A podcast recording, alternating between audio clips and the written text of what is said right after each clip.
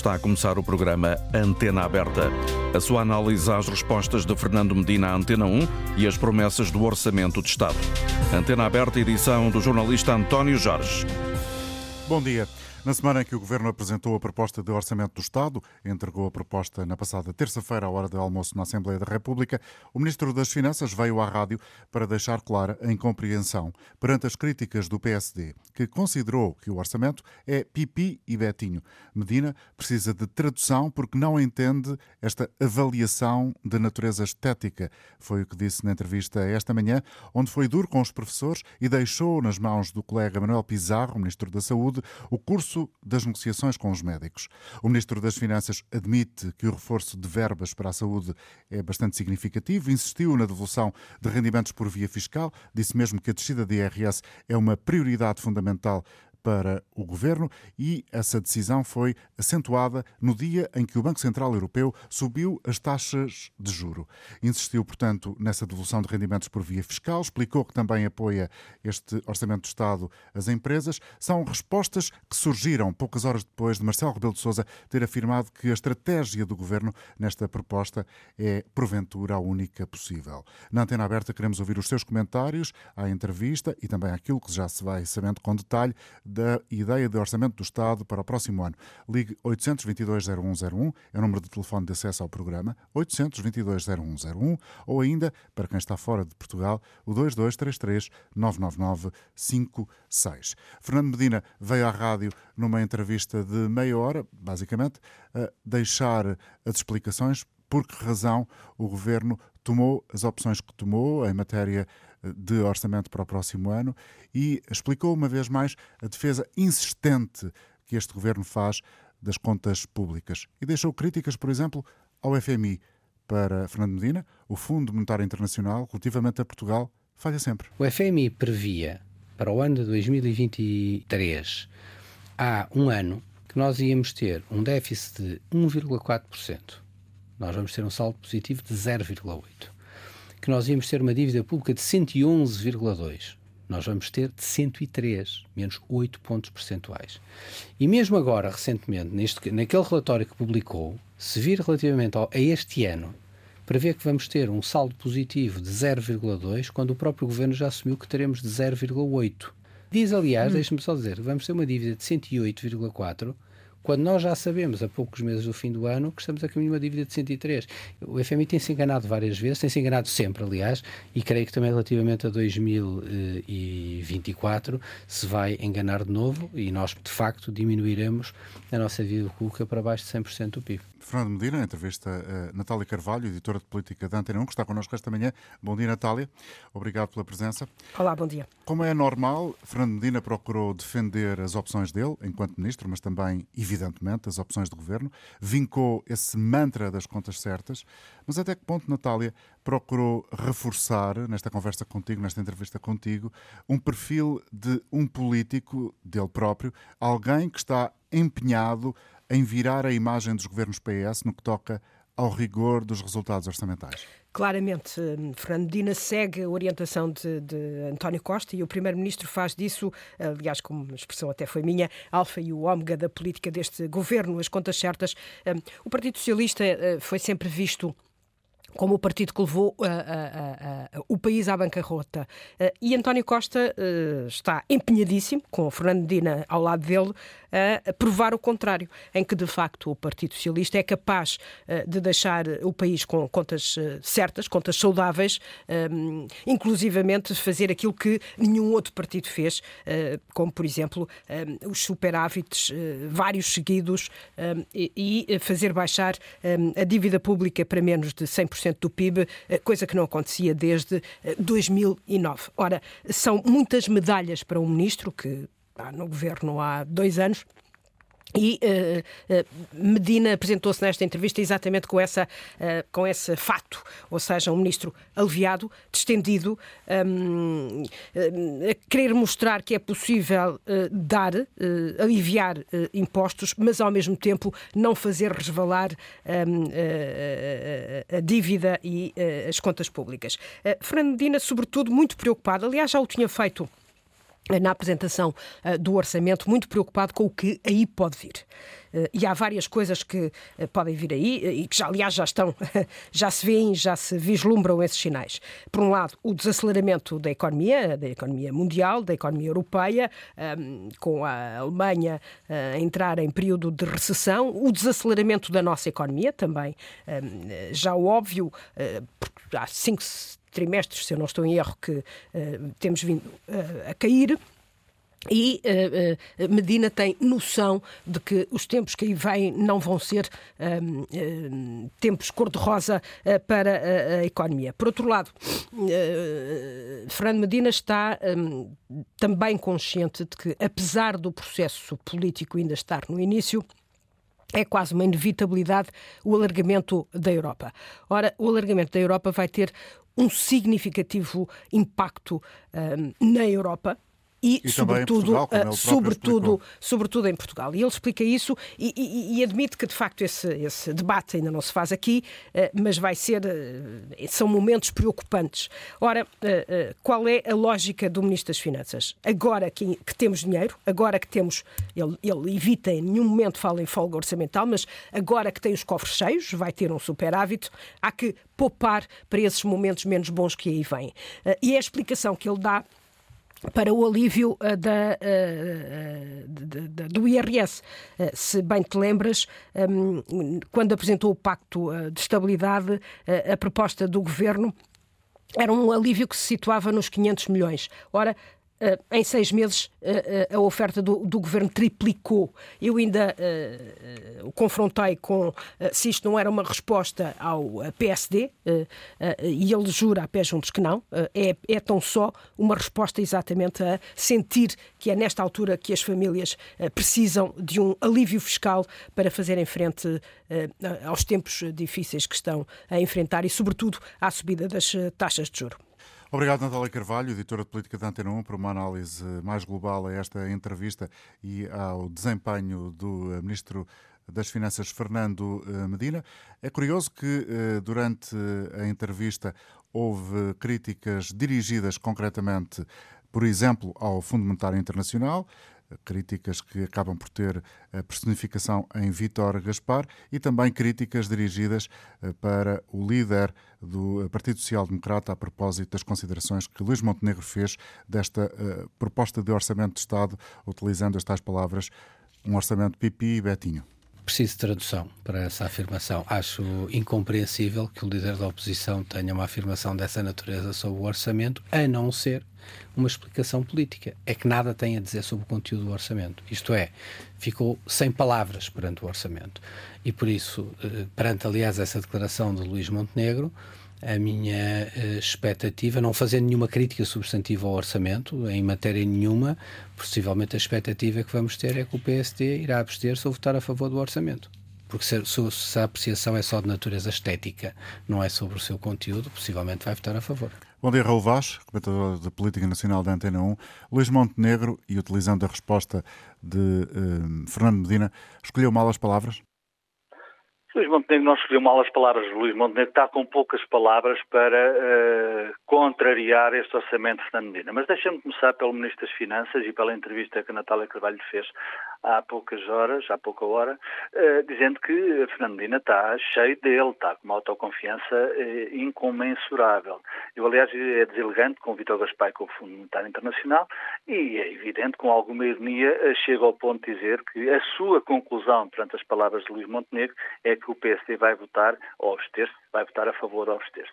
Ora, isto não cola com a realidade, é evidente que o PSD não vai votar a favor do orçamento, Posso já, podemos já tirar essa dúvida da cabeça de Fernandina, que não a tem, naturalmente, e, portanto, uh, o, líder da oposição está, obviamente, numa equação muito difícil. Porquê? Uh, porque sempre o PSD e a direita pugnou pelas contas certas. Este, este orçamento baixa o IRS, uh, eh, é um orçamento de alguma folga orçamental, prevê o presente a pensar no futuro e no futuro estou a pensar num ciclo eleitoral apertado e julgo, caro António, que já está encontrada, está afirmada a nova mensagem do Partido Socialista para esse ciclo eleitoral que aí vem e começa já com as europeias de meados de 24. A mensagem é simples. Uh, não votem no PST, porque se votarem no PST, as contas voltam a derrapar e as contas deixam de ser certas. E esta ironia que vai fazer escola, vai se afirmar no discurso do Partido Socialista, é obviamente uma ironia que, uh, para a qual Luís Montenegro terá grandes dificuldades em responder, até porque as contas estão certas, porque o déficit vai baixar, porque a dívida vai baixar, porque há folga orçamental e este milagre que Fernando Medina consegue, é evidente, dar-lhe essa autoconfiança, que tem resultados, que tem razões para essas, para isso, mas é evidente que eu acho que o Ministro das Finanças, depois de ter uma derrota pesada nas eleições autárquicas para Lisboa, uh, tem razões para recuperar o seu, o, seu, seu pendor e a sua força política, mas eu penso que há um exagero, claro, nesta afirmação uh, do Ministro das Finanças, dizendo que eu sou bom, uh, o PSDCRI vai estragar tudo aquilo que eu fiz. E isso é evidente que é um erro ou é um risco que Fernando Medina não devia correr.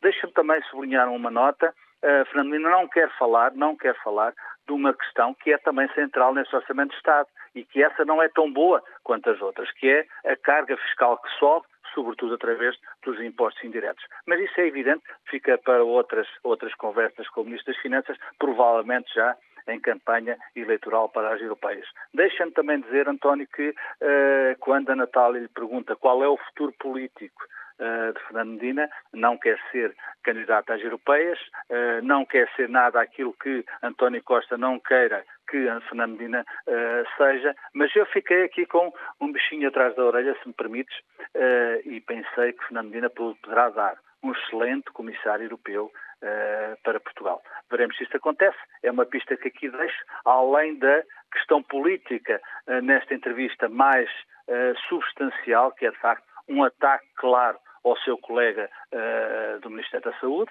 uh, porque é ele que tem que resolver o problema dos médicos, e um ataque uh, desenfreado aos professores, comparando, todos são iguais, é evidente que todos são iguais, comparando aos outros funcionários eu deixaria aqui uma nota. Claro que todos somos iguais, os professores são iguais aos polícias, aos funcionários judiciais, mas de qualquer das formas é preciso afirmar com clareza que os professores são a mola do desenvolvimento de uma sociedade e neste momento há professores sem qualificações que estão a dar aulas aos alunos de Portugal. E esse ponto, Raul, obrigado pela tua colaboração, eh, foi bem eh, explicitado por Fernando Medina ao dizer deve um governo ceder às exigências de um setor profissional só porque esse setor é mais vocal nos protestos? Até que ponto este argumento, que parece ser forte, é justo e convence os contribuintes? É uma pergunta que deixo ficar para trazer também aqui esta emissão o nosso primeiro ouvinte, Nuno Pego, que está connosco no Porto. Bom dia. Não sei Muito se, bom dia, como não, vai? Não sei, se quer, não sei se quer aceitar dia. este desafio que lhe coloquei sua, inicialmente aqui para, para participar. Eu desculpa, falhei mesmo quando a última estava a, a olhar para o computador não, não ouvi o seu A questão é mesmo essa, é uh, se partilha da ideia que foi de, deixada por Fernando Medina, a dizer que deve um governo, a colocar a questão de uma forma retórica, deve um governo ceder às exigências de um setor profissional só porque este é mais vocal? Estava a falar dos professores. Naturalmente que posso começar por aí, como é óbvio. é evidente que, que, Fernando Medina é, é, um artista. Peço desculpa o termo, mas é um artista no bom sentido da palavra. Naturalmente não, não, não é a pessoa enquanto tal, mas é o, as funções que está a desempenhar. Naturalmente que nesta questão dos professores, obviamente que é uma injustiça. Então, é professor, quer dizer, obviamente que o Fernando Medina não tem os filhos numa escola pública, não sabe o que é, obviamente, os, as dificuldades, eu já nem falo das dificuldades na questão que as pessoas possam ter, ter na opção de ter a escola pública, mas efetivamente saberem, não, nunca saberem, nomeadamente as pessoas de cultas ontem, as pessoas que eventualmente tenham menor disponibilidade de horários, nunca saber se quando acordam às sete e meia, oito e meia, ou que seja, ou eventualmente mais cedo, se obviamente vão ter ou não, se os seus respectivos alunos, se os respectivos sítios vão ter ou não uh, aulas, e se, portanto, se uma vez chegados à escola, eventualmente um dos pais, o pai ou a mãe, vão ter que regressar para casa faltando e contribuindo para o absentismo e para a falta de produtividade, que é um dos grandes dramas deste país, um, porque não sabem se têm aulas. Seja por greve dos professores, seja por, por greve do pessoal não e, portanto, isto é dramático. Mas esse, é dramático. esse ponto, Nuno, é um ponto, certamente que terá outras considerações a fazer. Este é um ponto, portanto, obviamente que a, a, questão, a proposta que o PSD faz relativamente às pessoas parece-me razoável. Obviamente sabemos que é, que, é um, que, é um, que é um ponto que não é fácil, que orçamentalmente é difícil, mas tem que de facto encontrar uma solução. Porque de facto nós chegarmos a um ponto, quer dizer, de realmente a degradação da educação, nomeadamente da escola pública, que tem muito a ver cada vez mais a pessoas recorrem para o ensino privado, também tem a ver com isso. E tenho vários amigos que, efetivamente, quer dizer, tenho um amigo, que tem alguma pessoa com algumas possibilidades económicas, mas achava até do ponto de vista ideológico que, efetivamente, achava que, que a escola pública preparava melhor uh, na totalidade no que é o, o, ser humano humano para e decidiu isso para a escola privada, porque era uma desgraça. Bem, mas isto é um ponto. Ponto 2. Uh, posso falar da questão da justiça, posso falar da questão do SNS. Na questão do SNS eu tenho algumas realidades próprias que tenho conhecimento dela, e outra é outra área em que, obviamente, o governo, António Costa e Fernando Medina, obviamente não sabem que a fazer. Porque isto, quer dizer, o Sr. Primeiro-Ministro anuncia. Ah, foram realizadas mais milhões, não sei quantas de consultas, foram realizadas mais milhares, são tudo números. Nós vemos todos os dias as pessoas na, à, à frente do, do, centro de saúde, aguardarem desde 4, 5, 6 da manhã. Isto é pior que, obviamente, um país do terceiro mundo. Aliás, repare, quando nós, obviamente, sobre isto, isso já não fala, o Sr. Doutor Fernando também já não. Que, obviamente, quando nós vemos, efetivamente, somos ultrapassados para rumo e sabemos as condições e de onde eles partiram, vemos que, obviamente, todos os números que, que, que este governo, ou grande parte do mundo, seja feito, que são apresentados, são números. A realidade das pessoas do dia a dia não tem nada a ver com isto. E a questão do SMS é outro problema, obviamente que não é injetar, e não estou a dar, nós estamos descobrir a pobre, os vossos comentadores e até, até há bocado no debate que estava a ocorrer antes da antena aberta, não é despejar dinheiro para o SMS que resolve, porque obviamente é um problema de recursos humanos e eu também até já tive experiência própria pessoal, uh, profissional, uh, uh, lidei com isto e verifiquei que não é possível contratar um anestesista a 36 euros um, um, um hora, não vai, não tem. Uhum. E, portanto, Nuno, a qualidade da chamada tem vindo a degradar-se nos últimos ah, instantes. Não faz mal, mas, mas de facto está a tornar-se um bocadinho difícil acompanhar ah. o seu raciocínio. Eu peço-lhe para concluir, por favor. Concluindo, efetivamente é assim, isto é um. É, isto voltamos ao discurso do Oasis, Fernando Medina voltou ao discurso do Oasis de, de, de Sócrates. Aliás, convém não esquecer que grande parte, muito, muitos ministros de Sócrates ainda estão neste governo. Isto é o Oasis. Do IRS, obviamente que há medidas importantes a nível do IRS, senhora. Isto, obviamente, não deixa de ser, na questão do IRS, é obviamente uma disputa meramente eleitoral com o PSD. O PSD teve esta ideia. Vamos, afinal, que isto é, repare, há seis meses atrás, o Dr. Fernando Medina disse que as medidas que eram propostas pelo PSD relativamente à descida do IRS, quer no nível, nível de escalão e algumas das medidas que estão agora apresentadas, eram erradas. Portanto, hoje, este governo, este Primeiro-Ministro e o Primeiro-Ministro das Finanças dizem o mesmo de manhã e de tarde, e depois amanhã dizem uma, outra coisa completamente diferente, com uma desfaçatez e com uma, desculpando o termo, uma lata, que efetivamente quem não está atento pode acreditar. Mais uma vez voltamos a um orçamento do pequeno subsídio, da entrega dos, dos pequenos montantes, que efetivamente não conseguirá contribuir para, para a vida das pessoas. Muito, Muito obrigado, pelo seu comentário. Um bom dia para si. Nuno Pego connosco no Porto, em Lisboa. António Coelho, saúde o António, seja muito bem-vindo ao programa. Vamos ouvir também as suas considerações, os seus comentários. Bom dia e mais uma vez muito obrigado pela oportunidade. Eh, de facto, eh, ouvindo com alguma estupefacção algumas das afirmações do Sr. Ministro, eh, aquela que mais anotei e mais registrei é o facto do Sr. Ministro entender que, e isto não é apenas o Sr. Ministro, será a ideia do Governo, porque várias vezes o Sr. Ministro falou que é em nome do Governo, o Governo prefere que os cidadãos não tenham capacidade vocal. É muito mais fácil eh, governar se os cidadãos não tiverem qualquer tipo de capacidade vocal, não tenham qualquer tipo de representação eh, de âmbito socioprofissional e assim o governo fará sempre o que quiser e não tem que ceder àqueles que têm mais capacidade vocal. Isto é espantoso quando o Sr. Ministro não procura perceber se as razões dos professores, dos médicos, dos militares, dos polícias, etc., são justas ou não, procura é tirar para cima dos cidadãos a injustiça de ceder só aos que são mais vocais e em detrimento dos outros. Ora, para o Sr. Ministro e o seu Governo seria absolutamente fantástico que em Portugal ninguém fosse vocal e pudessem fazer o que bem entendessem. Isto é um alerta que eu lanço para todos nós, cidadãos, porque enquanto militar eh, vemos a forma como temos sido tratados exatamente por não termos a capacidade vocal que outros setores têm. E aqui, eh, deixe-me dizer, o, o Sr. Ministro remete muito eh, diplomaticamente, para não usar outros termos, para os senhores ministros sectoriais, como ele próprio lhe chama. Uma expressão que ele utilizou a propósito do, do, fim, de acordo com o que disse o ministro, do fim das cativações. Pois, ora bem, mas também é, usar o, a expressão ministros sectoriais é muito curioso, quando, por exemplo, é, na área da defesa, ouvimos a senhora ministra anunciar um aumento de 70 euros, que é assim uma coisa eh, fantástica no, no, âmbito do suplemento à condição militar, esquecendo-se de explicar que eh, isso depois também é sujeito a 11% de descontos para a Segurança Social, mais 3,5% para a ADN, mais o IRS, portanto, aquilo não é exatamente o que se pretendeu fazer querer. Por outro lado, e voltando um pouco atrás, demonstra bem que a senhora Ministra anunciou isto e neste orçamento, mais uma vez, se anunciam verbas enormes para eh, meios navais, meios aeronáuticos, meios terrestres, esquecendo-se que poderemos vir a ter todos esses meios muito bonitos e modernos e não termos pessoas para os operar. Porque, mais uma vez, o fator humano neste orçamento, em termos de Forças Armadas, ficou completamente esquecido. E não é este anúncio dos 70 euros no suplemento da condição militar,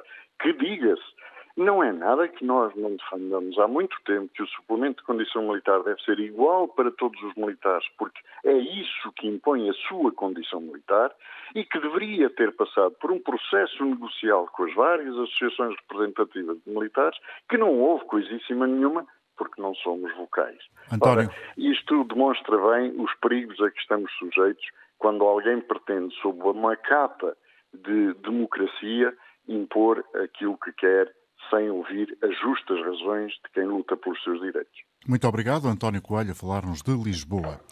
Temos, temos agora a oportunidade de ouvir Pedro Sousa Carvalho, que é uh, comentador de assuntos de economia da Antena 1. Muito bom dia, Pedro. Muito obrigado pela colaboração uma vez mais. Pedro, uh, utilizando as palavras até deste ouvinte, uh, tivemos um ministro muito vocal na defesa da descida dos impostos e utilizando outra vez uma expressão deste ouvinte que agora aqui esteve, uh, até que ponto é que na descida dos impostos não é exatamente tudo aquilo que parece que o governo quer que os portugueses acreditam? Acreditem. bom, ou seja, simplificando a pergunta, há ou não efetivamente descida de impostos na proposta de orçamento do Estado, do, do teu ponto de vista? Eh, sim, eh, eu acho que estou aqui a hesitar um bocadinho porque a resposta não é fácil, ou seja, uh, há, há, há, obviamente aqui uma devolução de rendimentos às pessoas pela via um, ehm, do, do, IRS, há uma baixa efetiva do IRS, aliás uma baixa bastante agressiva até, uh, mas depois em contrapartida o Governo uh, faz aqui um aumento de uma série de... de impostos indiretos. De, de impostos indiretos, precisamente, ou seja, o IUC, por exemplo, para quem tem carros mais velhos, antes de 2007, vai apanhar aqui uma, uma valente, um valente aumento. Penalização. A, a partir do próximo ano, exatamente. O próprio IVA zero, portanto, vai, vai, vai, vai, vai, vai desaparecer. É, portanto, há aqui uma série de. O imposto sobre o álcool e sobre o tabaco tem aumentos na casa dos 7% e dos 10%. Portanto, o governo, é verdade que dá aqui digamos, mais folga a nível de impostos diretos, mas retira um bocadinho as pessoas parte desse rendimento através dos uhum. impostos indiretos. Ou seja, tu quando chegas à tua casa realmente tens mais dinheiro no teu bolso, efetivamente, a partir de janeiro do próximo ano, mas depois a partir do momento em que sais da tua casa para ir para a rua, vais gastar mais dinheiro do que gastavas hoje em dia. Portanto, de uma forma simples é isso. Bom, e que notas essenciais uh, tiraste da entrevista que uh, Fernando Medina deu hoje à rádio? Bom, um, eu talvez a, a, a, questão que me saltou um bocadinho mais à vista uhum. pela, pela, pela agressividade e pelo tom foi talvez em relação à questão dos professores.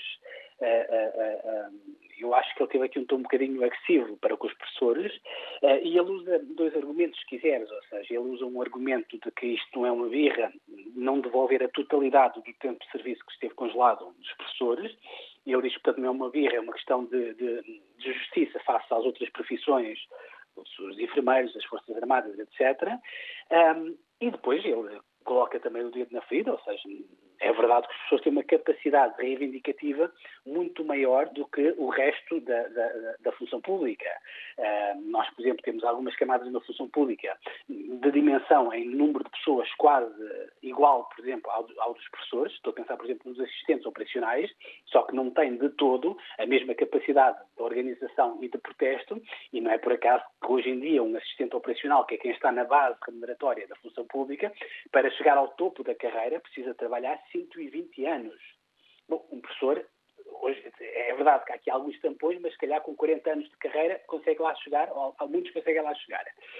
Um, de uma forma, e mesmo para terminar esta questão dos professores, António, de uma forma muito mais, menos desapaixonada, eu acho que mais fácil é sempre olhar para aquilo que são os números. A OCDE talvez seja uma instituição que estuda a educação em Portugal eh, de uma forma talvez mais aturada e o último relatório publicado há relativamente pouco tempo em relação a Portugal e em relação aos professores em Portugal e a quanto ganham os professores em Portugal, há aqui duas conclusões muito interessantes. A primeira conclusão acho que é mais ou menos óbvia que os, que os professores em Portugal ganham menos do que os outros professores dos outros países da OCDE. Um professor em Portugal leva para casa, um professor com 15 anos de serviço em Portugal leva para casa ao final do ano qualquer coisa como 40 mil euros e na OCDE leva para casa 50 mil euros, portanto, ganhamos menos do que os outros, mas depois a OCDE diz outra coisa, que é nós temos de ter um bocadinho a noção do país onde vivemos. E quando a OCDE compara o salário dos professores, que é baixo comparando com os outros países da OCDE, mas quando compara o salário dos professores com o salário dos outros profissionais em Portugal que também têm o ensino superior, chega à conclusão que os professores ganham mais 42% do que os outros profissionais em Portugal que têm o ensino superior. E esta situação só se passa em mais dois países, na Lituânia e na Costa Rica. Isto para dizer o quê? É verdade que os professores são mal pagos, de uma forma absoluta, mas quando são enquadrados naquilo que é a realidade da função pública e do país onde vivemos, e mesmo quando são comparados com os outros licenciados do país, eles não são mal pagos, eh, de uma forma relativa. Eh, portanto, eu acho que é a melhor forma, talvez, de. Isto tudo, estou a dar uma grande volta para dar, para dar razão ao, ao, ao, ao ao. Ministro das Finanças. Uh, acho que, obviamente, não se pode uh, uh, aumentar só por causa da capacidade reivindicativa dos professores.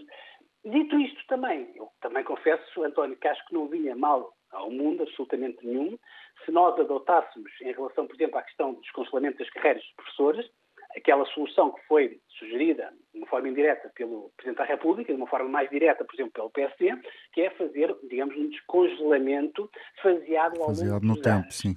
E se quiseres, até para não corrermos riscos absolutamente nenhums, podemos até recuperar uma ideia de Rui Rio, que na altura, quando fez também esta, esta sugestão de faziamento do descongelamento, sugeria também a introdução de uma norma travão, que eventualmente, caso as coisas a nível das contas públicas corressem mal, esse descongelamento fosse uh, travado, portanto, Sim. fosse parado, um, uh, parado, adiado, suspenso. Exatamente.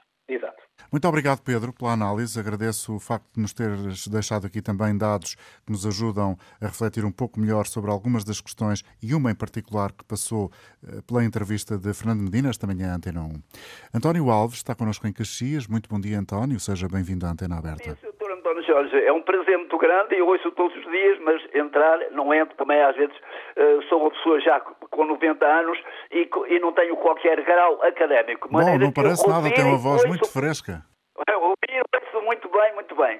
Tenho três casos para pôr, Sr. Jorge, vamos lá ver se, se, se, são compreendidos. O primeiro, queria dar os parabéns ao Medina, pois eu fui sempre contra os, os 10 milhões de habitantes que, que estavam a gozar do IVA, mas eu queria que fossem só uh, 2, milhões, porque os outros não precisavam e nem davam por isso. Ora, segundo as notícias de ontem, este acaba, está parabéns. Este caso já está. Agora há outro.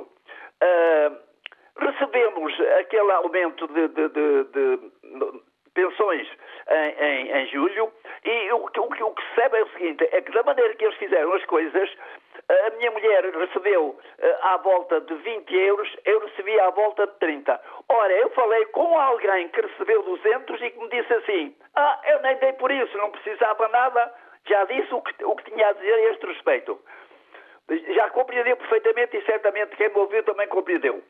Este já está, vamos agora ao outro. No próximo dia 6, no próximo janeiro, há um aumento de 6%. Ó, senhora Dona Jorge, eu fico perplexo com isto. Eu vou receber novamente 30 ou 30 e tal euros e depois há quem receba 200, 300, 400 sem precisar. Por que não acabar com estes aumentos em percentagens que é realmente um mal, um péssimo mal para nós? De certeza absoluta com aquilo que eu estou a dizer, tá? Obrigado pela sua participação. Uh, o António Alves, com 90 anos, a falar-nos de Caxias e a deixar na parte final da sua intervenção a questão do aumento das pensões, que, em média, no próximo ano, de acordo com aquilo que está previsto na proposta do Orçamento de Estado, uh, serão de 6,2%, o que deve uh, abranger 2,7 milhões de pensionistas. Vamos voltar daqui a instantes ao contacto com os nossos ouvintes. Quero também cumprimentar o Ricardo Jorge Pinto, comentador de Política Nacional da RTP e agradecer-lhe estar connosco esta manhã mais uma vez.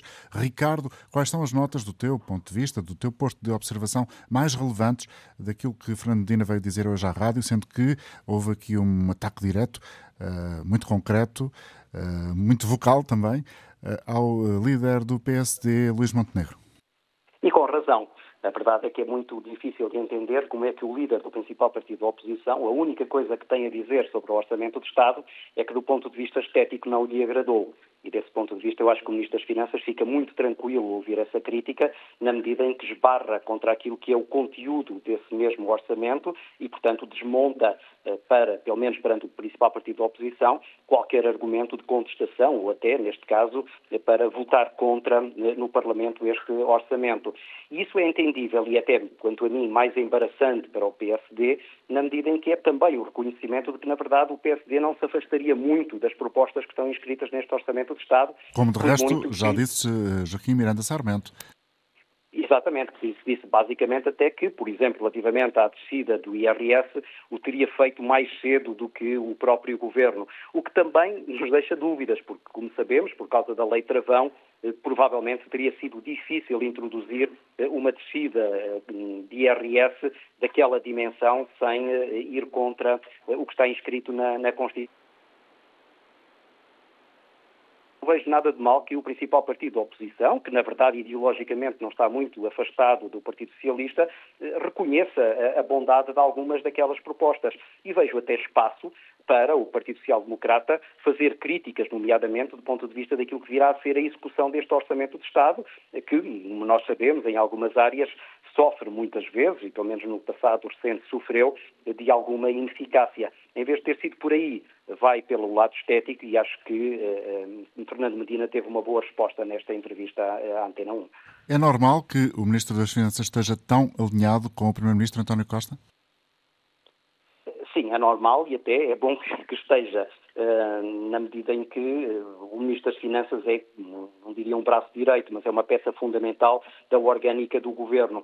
E, por exemplo, uh, a forma como ele se esforçou para explicar aquilo que na altura pareceu uma divergência entre António Costa e Fernando Medina a propósito das pessoas que eram abrangidas pelo pagamento de IRS, ficando ali dúvida se as pessoas dos escalões mais baixos passariam a pagar ou não, a forma como ele se apressou a explicar que houve ali apenas uma, uma necessidade de limar uma, uma aresta é uh, significativo desse sinal de que Fernando Medina quis mostrar que não há grandes divergências com o Primeiro-Ministro e que o Governo está unido sobre esta matéria e posso até fazer uma outra leitura. Isto pode ser também Fernando Medina, potencial candidato à liderança do Partido Socialista, a mostrar de que lado da barricada está, nomeadamente tendo em conta um posicionamento bem mais divergente em outras áreas que tem aparecido do lado de Pedro Nuno Santos. E ambos, Medina e António Costa, empenhadíssimos, para utilizar uma expressão que já ouvimos aqui neste programa hoje, por parte dos nossos convidados, em deixar eh, aos portugueses a certeza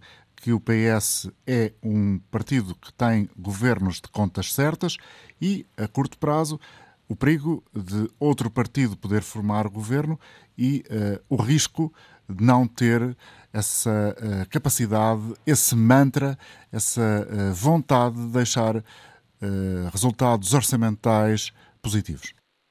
Sim, e aí agrada ao eleitorado do centro, que é onde se ganham eleições, e por isso é que me parece também que este orçamento é eleitoralista. Eleitoralista no sentido de que agrada ao eleitorado, que geralmente decide quem é que fica no poder. E com eleições europeias importantes à porta, eu acho que esse, esse sinal de, por um lado, querer responder aos anseios da população, nomeadamente em termos de descida da, da carga fiscal, embora aí fiquem dúvidas, porque na verdade nós vamos pagar mais impostos, mas é os impostos indiretos, enfim, mas isso seria uma outra discussão. Eu acho que eh, aqui, do ponto de vista político, esse sinal. Estamos a baixar o IRS para uma parte importante da população, mas ao mesmo tempo estamos a manter as contas certas. Ora, o eleitorado PS e o eleitorado PSD, já o percebemos e as recentes sondagens têm indicado isso, gostam dessa, gostam dessa estratégia. E depois há também aqui o tentar agradar ao Presidente da República e, aliás, saliento também a forma satisfeita como o Fernando Medina se mostrou eh, quando uh, a entrevistadora lhe perguntou se sabia do elogio que o Presidente teve uh, a rigorosa uh, afirmação, não ouvi ainda as palavras do Sr. Presidente da República. Sim, mas uh, gostou de. Claramente é o que se infere daquilo que disse Fernando Medina, é que ficou satisfeito com o elogio por ser prudente este orçamento. Sim, por ser prudente, e lá está, agrada a esse eleitorado que gosta de cautelas e canja, e, e canja de galinha, como se costuma dizer em linguagem popular, eh, mas também uh, ao Presidente da República, sabendo da utilidade enorme que o chefe de Estado tem para garantir a estabilidade governativa uh, no, no, nesta legislatura. Muito obrigado, Ricardo. Um bom dia. Ricardo Jorge Pinto, comentador de política da RTP, também neste programa de hoje da Antena Aberta, em que, com calma, procuramos ouvir as opiniões de quem se inscreveu para uh, fazer aqui uma afirmação pública daquilo que considera eh, relativamente à entrevista que Fernando Medina deu hoje à Antena 1. Carlos Neto está connosco em Santarém. Bom dia, Carlos. Bom dia a todos que, me estão a ouvir. Eh, é a minha primeira participação neste tipo de programas, eh, mas posso começar por afirmar que, contrariamente ao que foi dito, que este orçamento é um orçamento betinho, eu vou um bocadinho mais além. Este é um orçamento mentiroso, é falso. Aliás, na mesma linha do que, costuma, do que tem sido feito pelo governo de António Costa e por Fernando Medina. Uh, porque uh, o, Ministro das Finanças continua a mentir aos portugueses. Recordo que foi falado há pouco por um outro participante no, no antigo Ministro das Finanças, Vitor Gaspar, que anunciou à data um brutal aumento de impostos, eu, eu, eu sugeri aos portugueses que tivessem a curiosidade de comparar o brutal aumento de impostos de Vítor Gaspar com a atual incidência fiscal que, que vivemos hoje em dia. Uh, portanto, este é mais uma vez é, é enganar os portugueses e eu espero que comece já no próximo ano que os portugueses não se deixem mais enganar por, por este governo. Aliás, grande parte do, do, dos membros do atual governo fizeram parte do governo que arruinou Portugal, levou Portugal à bancarrota e ainda se mantêm por lá. Uh, relativamente aos professores, aquilo que eu tenho a dizer, e contrariamente a algumas opiniões que tenho ouvido aqui, é que posso dizer que um país, ah, a profissão de professor não é uma profissão qualquer, não é comparável com outras profissões, com o devido respeito que tenho pelos outros. A profissão de professor é a profissão, na minha ótica, mais importante que o país pode ter é daqui que sai o futuro dos nossos jovens, é aqui que sai o futuro do país. Portanto, é mais que justa a, a reposição do, do, tempo de serviço dos professores, que o PSD teve a coragem de, de, de, anunciar, e que teimosamente este Ministro das Finanças teima em não, em não dar cabimento, cabimento a, a, a esta proposta. Portanto, um país que não respeita os seus professores é um país sem futuro, na minha ótica. E, e, pronto, é só Obrigado. Muito obrigado, obrigado pela sua coragem em estrear-se nestes programas. Carlos Neto, em Santarém. Na Benedita, uh, bom dia, José Marcos. Bom dia. Bom dia, bem-vindo. Eu, se me permitirem, falava mais sobre a saúde, que é a minha área de profissão, portanto, sou administrador hospitalar aposentado, e gostaria de dizer que tenho muito medo, estou muito preocupado, que estão a pôr muito dinheiro em cima do orçamento da saúde.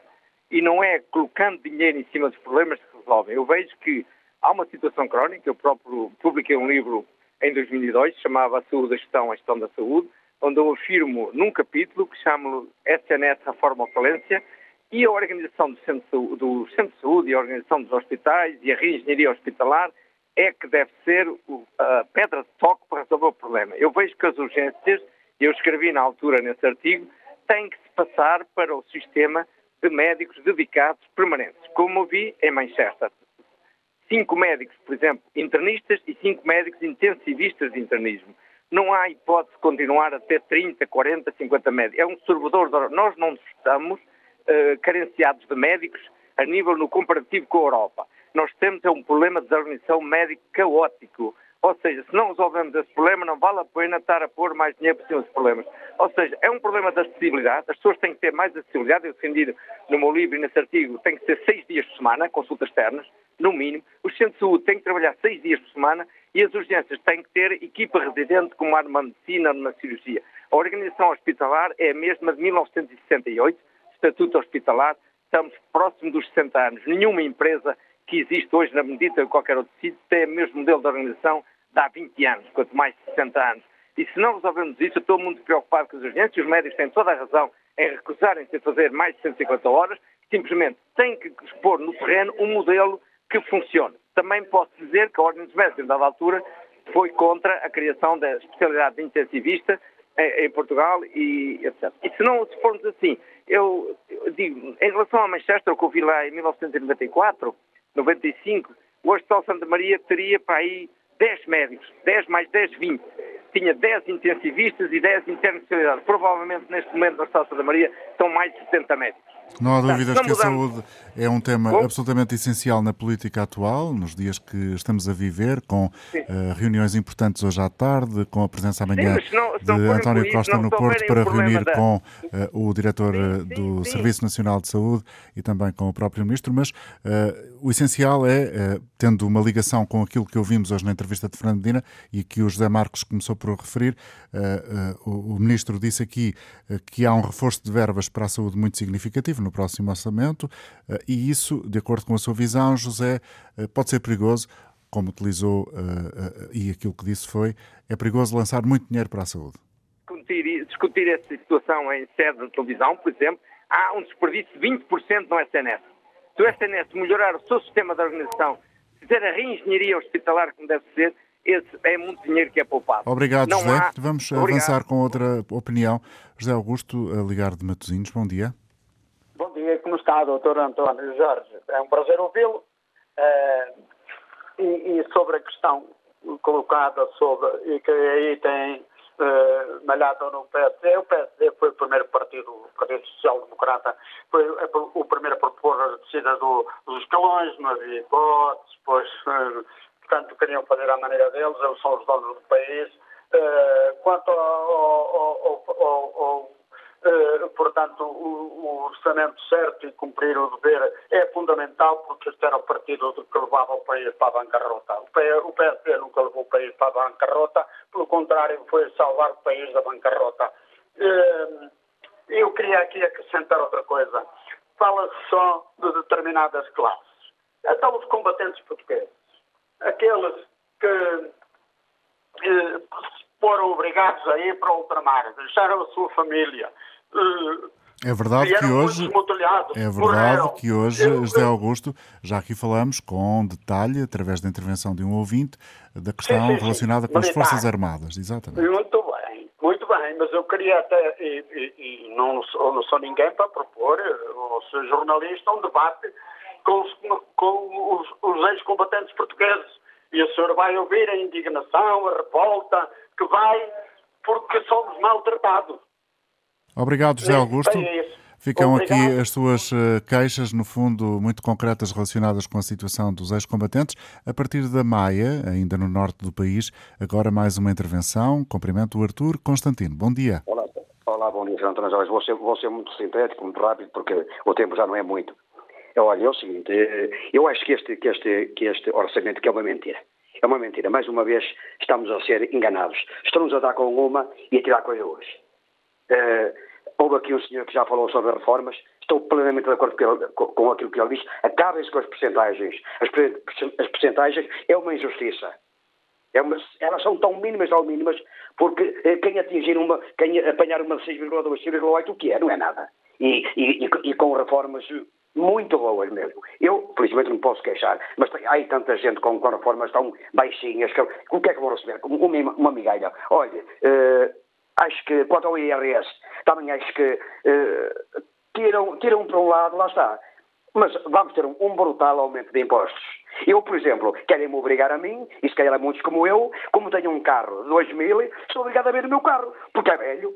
Ora, pega-se nos velhos e manda-se os velhos para o cemitério. Não é assim, não é, não é desta forma que, que ajudam os portugueses. Numa altura destas, em que estamos a, a ser massacrados por essas duas guerras, com uma, uma influência muito direta na nossa economia, em tudo, Uh, acho que o governo cabia de, de, de, ter um bocadinho mais cuidado, é? porque, sabemos, porque sabemos que há excedentes. Hum. E para Obrig... são esses excedentes? Obrigado, Artur. Deixe-me só, deixe só terminar mesmo com isto. Deixe-me lamentar a forma como o, o, o, presidente do PSD se dirigiu em, em relação ao Orçamento de Estado. É lamentável um político que é ser primeiro-ministro dizer uma coisa daquela. Obrigado, Artur. Vamos ouvir agora Manuel Guerreiro em Castro Verde. Bom dia e bem-vindo, Manuel.